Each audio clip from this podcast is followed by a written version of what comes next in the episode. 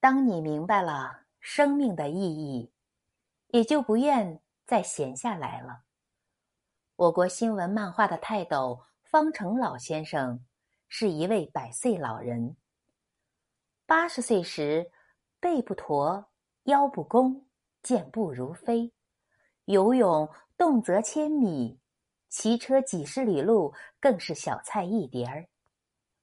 九十岁时还照样能骑自行车，走起路来比一些七八十岁的还利索。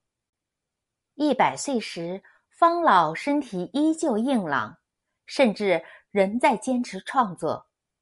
方老说：“我平时每天都忙，脑子从来不停。